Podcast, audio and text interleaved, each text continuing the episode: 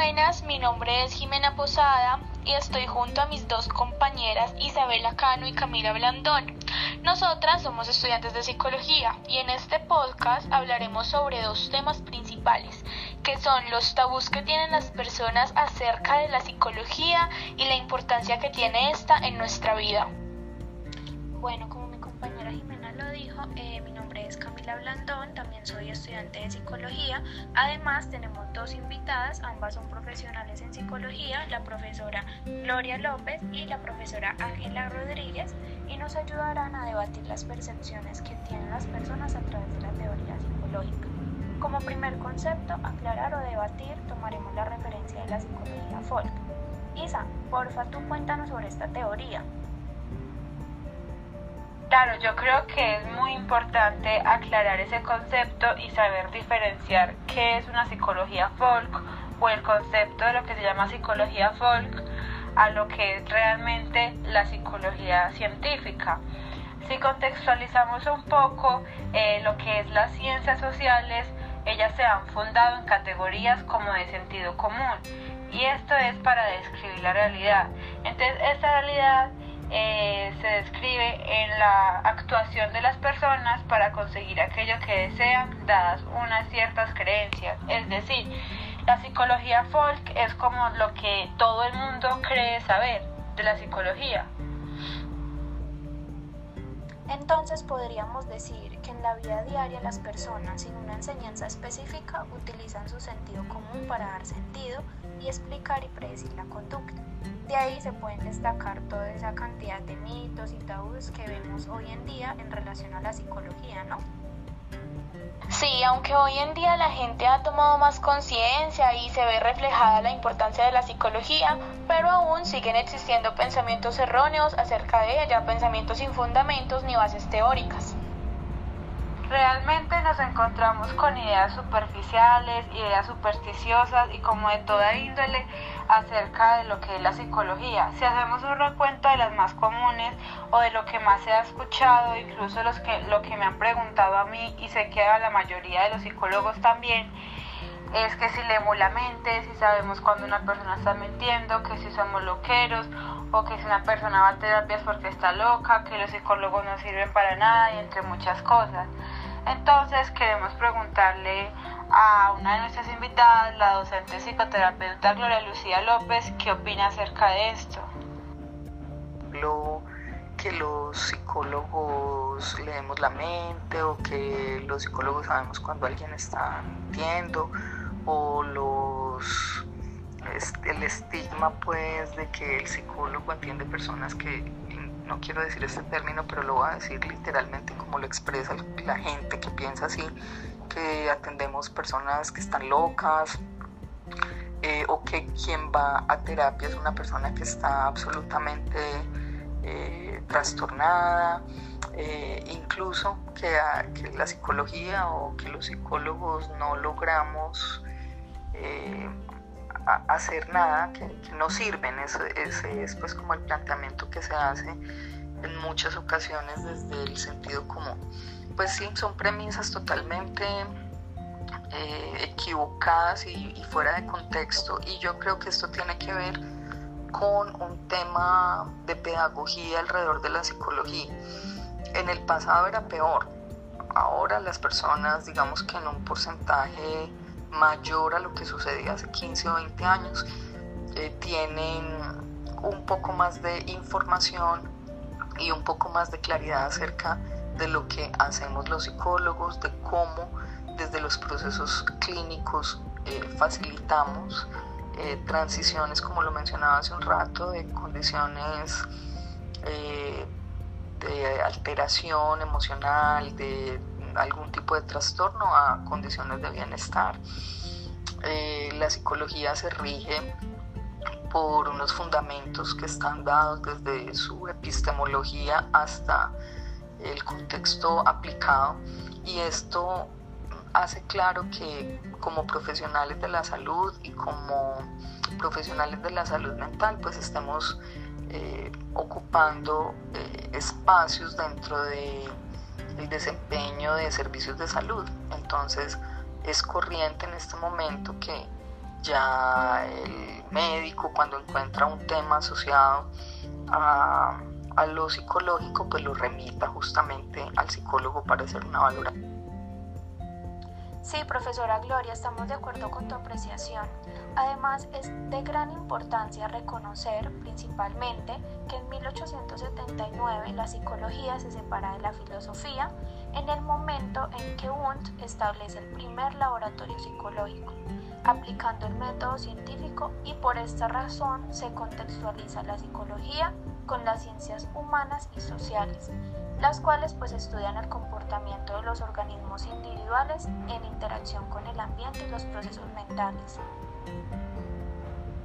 Claro, a partir de esto, en su formación como disciplina independiente, aparecen diferentes corrientes psicológicas, como lo son el funcionalismo, la gestalt, el psicoanálisis, desencadenándose en diferentes ramas, como la psicología clínica y de la salud, la psicología social, la educativa, entre otras.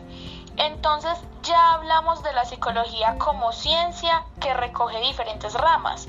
Una gran inquietud sería, ¿por qué las personas se abstienen de iniciar un proceso terapéutico? Por lo que hemos podido evidenciar y ligándolo un poco al, al tema de los tabúes y de las creencias erróneas, es que se dan los pensamientos como esto no sirve de nada, hoy estoy bien, yo lo controlo, se me va a pasar o incluso hay ese temor a darle significado a esos pensamientos o a esas acciones. Y esto realmente es un tema muy importante a tratar o analizar porque ese no reconocimiento de pensamientos y acciones y ese y aún más importante negarse a buscar algún tipo de ayuda afecta seriamente lo que llamamos el bienestar psicológico que claramente va ligado con un concepto de calidad de vida. Tomando con la profesora Gloria, ¿nos podría dar un aporte desde su percepción como cuál es la importancia de un proceso terapéutico? Es la importancia de los procesos terapéuticos. La salud mental, ¿sí? Eh, es fundamental que una sociedad, que un país tenga aseguradas sus condiciones de salud. Y eh, la mirada digamos, convencional, se le ha dado mucha, o se le ha dado tradicionalmente prioridad a la, como a la parte médica, a la salud en general. Eh, sin embargo, sabemos que una persona con condiciones de salud mental pues va a tener un desempeño familiar, social, laboral, pues mucho eh, muy, muy adecuado. Ah, me refiero es a que las condiciones eh, de salud mental están determinando muchas cosas que pasan en el entorno eh, de las personas y en los contextos donde se desempeñan las personas. Eh, no creo que aún exista una cultura de la prevención y de el cuidado de la salud mental. Aún se, se perciben algunos mitos con relación a acceder a un proceso terapéutico que no creo que esté restringido única y exclusivamente para las personas que experimenten eh, asuntos relacionados con disfuncionalidades psicológicas o emocionales. Bueno, profe, entonces si hablamos de esa salud mental, lo podemos englobar un bienestar psicológico que se desencadena en la calidad de vida de una persona, pero en la actualidad se le da mayor importancia a creencias erróneas que tienen las personas al creer que la calidad de vida solo engloba un aspecto económico. Entonces una persona que tiene un buen sueldo, una buena casa y buenas comodidades tiene una buena calidad de vida, desconociendo que en realidad estaba ligada también a un bienestar psicológico y social. A continuación escucharemos a la docente Ángela que nos pondrá más en contexto sobre qué es en realidad el bienestar psicológico y cómo se relaciona en la calidad de vida. Eh, el bienestar psicológico es un resultado entre lo que tú tienes como expectativa o entre lo que tú esperas de tu vida y lo que tú esperas lograr es un resultado entre esa expectativa y lo que verdaderamente logras. Entonces ahí cuando tú tienes una idea, un pensamiento de que tú quieres ser psicóloga, eh, el, bienestar, el bienestar psicológico eh, lo logras porque vas en búsqueda de, ese, de esa meta o de ese objetivo. Entonces, para mí el bienestar psicológico es ese equilibrio entre tus metas, tus expectativas y tus logros. El bienestar psicológico está muy relacionado con la calidad de vida, porque la calidad de vida pues tiene em, algunos aspectos como la salud, como la educación, pero la calidad de vida es un concepto o un constructo muy subjetivo porque lo que es calidad de vida para ti puede que para otra persona sea un concepto totalmente diferente. Eh, la calidad de vida pues eh, tiene que ver con el estado de ánimo también, con la percepción, con la percepción que cada uno tenga, como te decía, de, de lo que es la vida. Si el bienestar psicológico se relaciona entonces con la autorrealización y los deseos del individuo y su equilibrio mental, entonces ¿qué sucede cuando ese equilibrio se desbalanza? Es ahí donde entra el rol del psicólogo, claramente. Hay psicólogos que son buenos, como psicólogos malos, también como médicos buenos y malos, pero hay algo primordial que la sociedad debe entender y es que el psicólogo es la fuente de ayuda a, restablecer ese equilibrio. Profe Gloria, por favor, ¿nos podrías ampliar un poquito sobre el rol del psicólogo? Pregunta que plantea eh, cuál es la labor que desempeña el psicólogo pues yo puedo decir que el psicólogo tiene diversos campos ocupacionales, es de las profesiones justamente porque su objeto de estudio es el comportamiento humano eh, que está presente, eh, digo, nuestra profesión está presente en muchos ámbitos eh, del desarrollo de las personas.